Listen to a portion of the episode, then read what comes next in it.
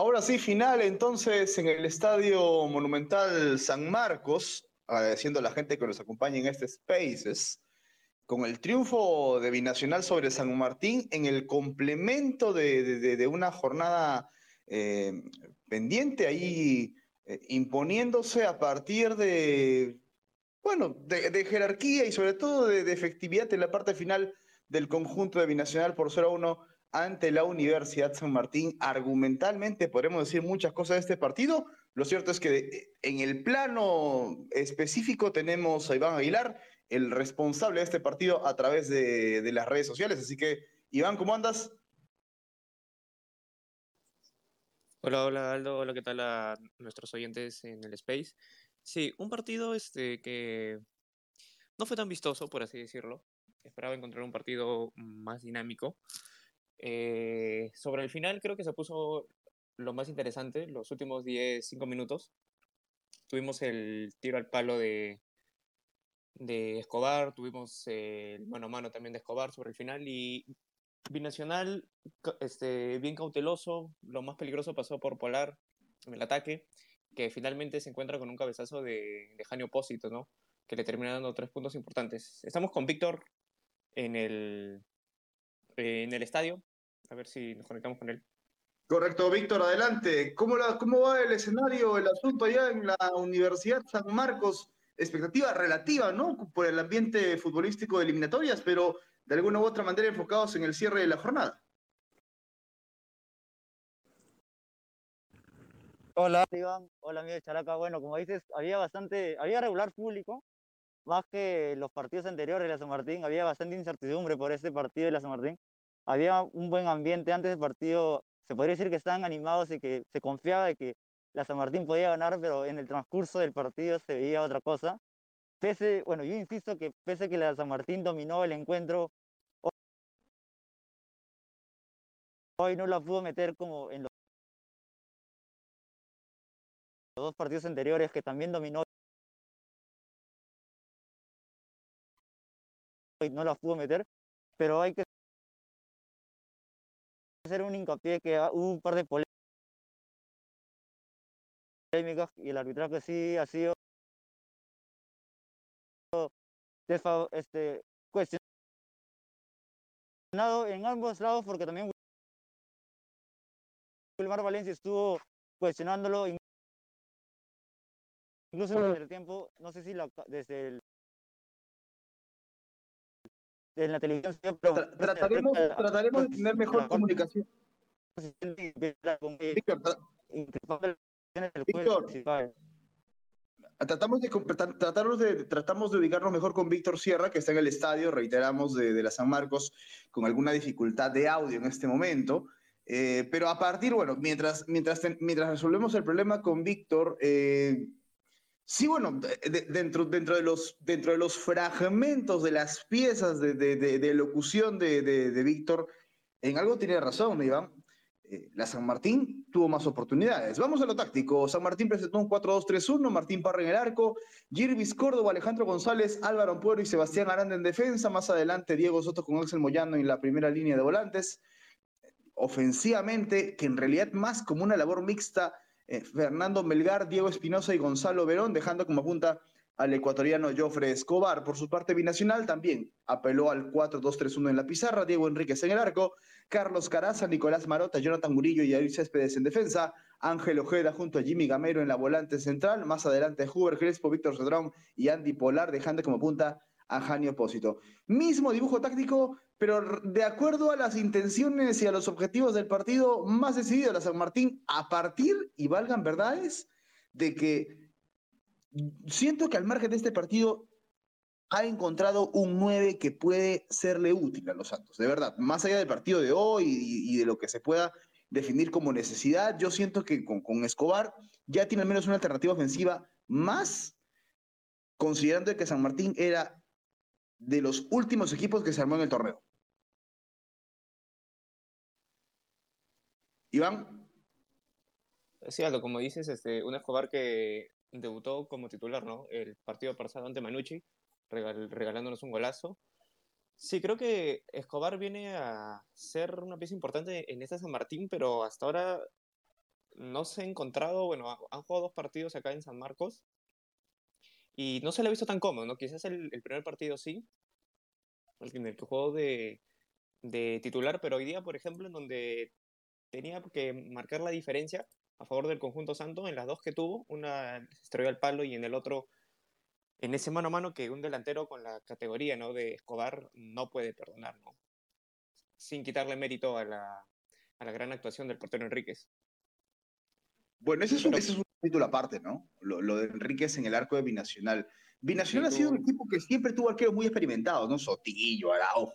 Y bueno, ahora, ahora tienes a un Diego Enríquez que es un arquero joven que asume responsabilidades de un equipo que está peleando arriba. Entonces, eh, y, y, lo de hoy fue básicamente un partido en el que tuvo que exponerse mucho más y que demostró que, a ver, voy a hacer una observación muy fisiológica ya. No sé si es tan bueno con los brazos o con las manos, pero tiene recursos a achicar espacios muy buenos. O sea, usa bien, usa bien el cuerpo sí. para, para, para, para, para los... Ah, voy a hacer un comparativo bastante surrealista, ¿ya? pero me hace recordar en algunos pasajes a Oscar Ibáñez. Cuando, este, cuando, tiene, cuando tiene mejor uso de, de, del cuerpo, de los hombros, de la posición, de cómo ganar tu espacio. E, estas cosas tiene Enríquez, que es un arquero útil y bueno, habrá que ver si es mucho más viable en la altura, ¿no? Y lo más importante para binacional con Enríquez es que le suma en la bolsa de minutos. Y Binacional ya cumplió con la bolsa de, este, de minutos de la apertura. Y la mayor parte, si no me equivoco, el 80% es por el, por el golero Enríquez. Y ya ha respondido bien para hacer Ay, este bolsa. El, el, valor agregado de tener un jugador que, que, que, que puede, de, que es joven y que termina siendo también funcional en, en, en, un cuadro como binacional, que reitero, tengo que ponerlo esto en, el, en el, bullet superior, o sea, eh, eh, en plena pandemia todo se jugaba de local y efectivamente a binacional sin su recurso de altura sería ser mucho más complicado sumar puntos elementalmente local, ¿no? Ahora saca puntos de visita importantes justamente por la confianza de que tiene su respaldo de haber jugado, este, de, de, de haber seguido eh, sumando eh, en esta, en esta este, temporada.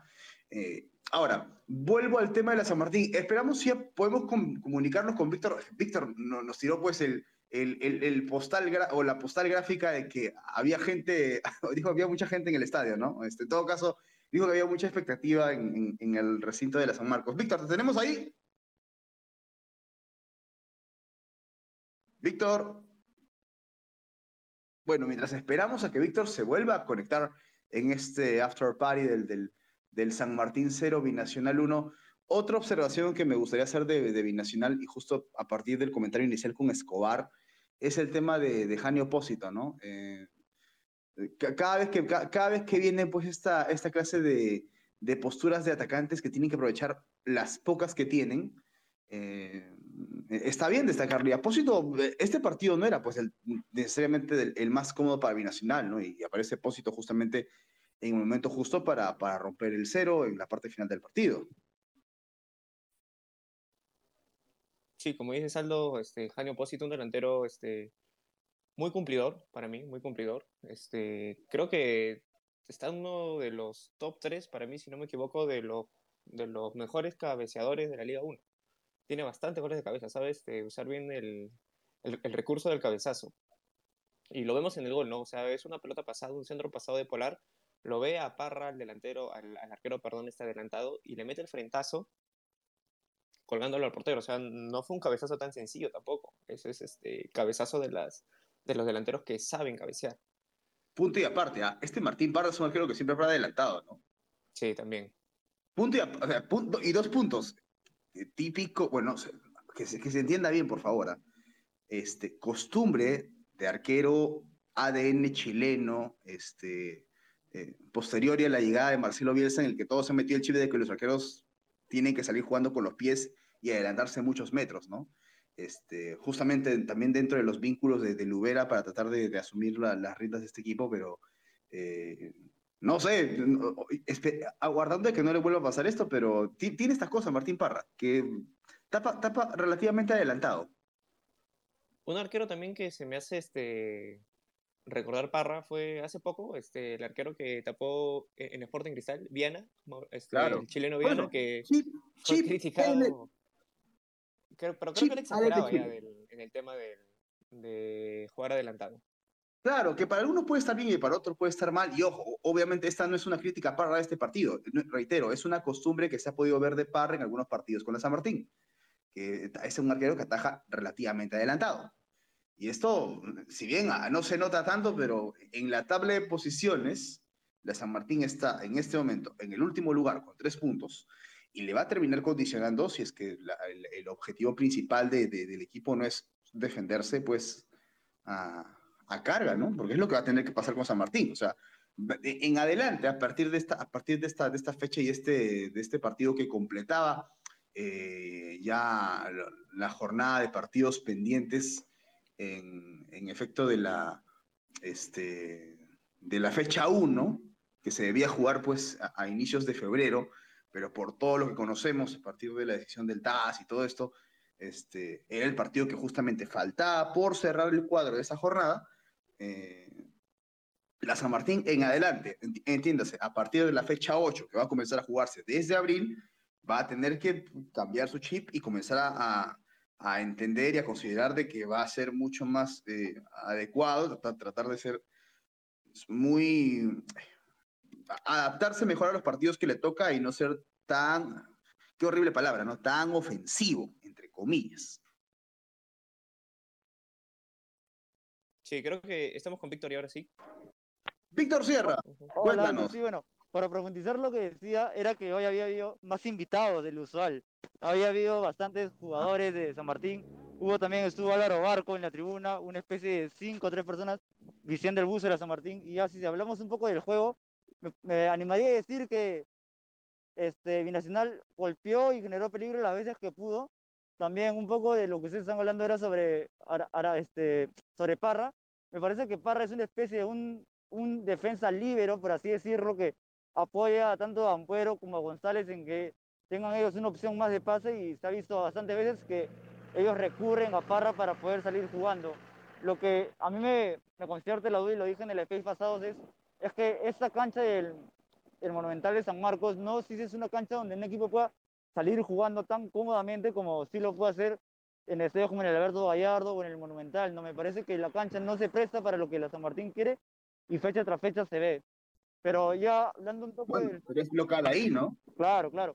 Pero hay que también pensar un poco también en lo que quiere el técnico y no tanto en el bolsillo del equipo. Pero bueno, hablando un poco también sobre el, este, sobre el planteamiento de lo que hizo hoy Lluvera, me parece que acertó en, en poner este, a, a- a Córdoba como un lateral ofensivo, pero falla al no poner a, o bueno, mejor dicho, poner a Verón muy abierto por la banda izquierda, casi alejándolo de, de Escobar y impidiendo casi siempre que Aranda genere o que cruce el medio campo.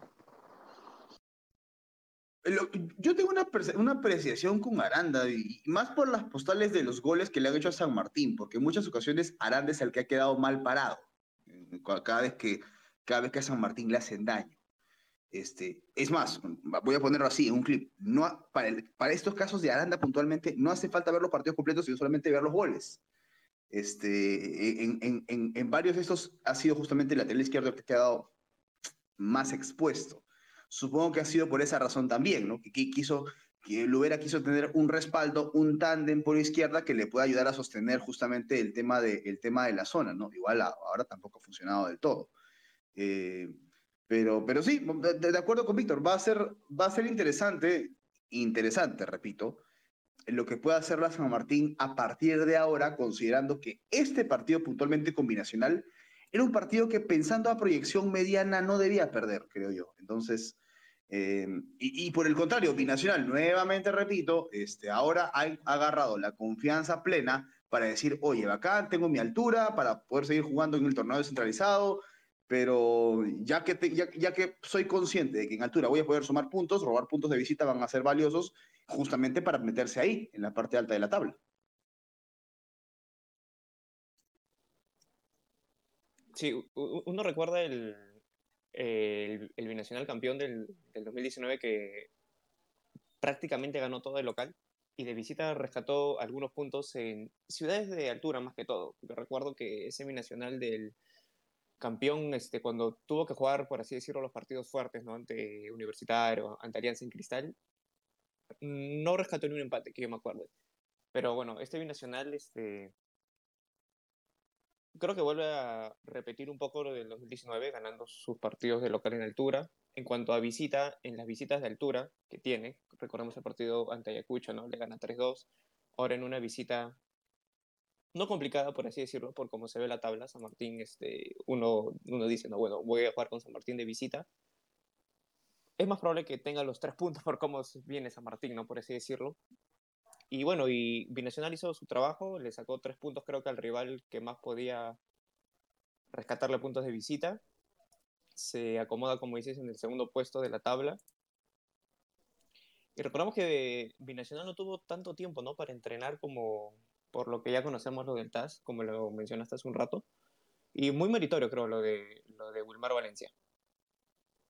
Sí, que es un técnico absolutamente trabajador, ha tenido méritos cada vez que ha entrado en los equipos, eh, de altura sobre todo, ya, ya habrá que entender cuánto tiempo puede durar, porque lamentablemente, en el Perú, pues la, la, sostenibilidad del técnico depende eh, a veces del resultado a corto plazo, pero bien por Wilmar, que va a estar seguramente ahí mientras Binacional pueda seguir peleando, sobre todo pues, son los dirigentes de la parte sur de nuestro país en sus respectivos clubes. Eh, cerramos el after, el after party con la cita de los puntajes, a veces cuestionada por algunos integrantes de la página, pero en esta oportunidad le pregunto a Iván Aguilar, ¿capo del partido? El portero de Binacional, Diego Enríquez, con 15. ¿Con cuánto? 15. ¿Por qué? Eh, bueno, es el que más, bueno, creo que es el que mantuvo la victoria de Binacional, ¿no? Este, el que hizo el gol fue Pósito, ¿no? Eh, pero sin, sin la gran actuación del golero Enríquez, creo que San Martín se hubiese llevado la victoria. O al menos anotar un tanto. Correcto, entonces. Agradeciendo a Víctor y a Iván por la presencia en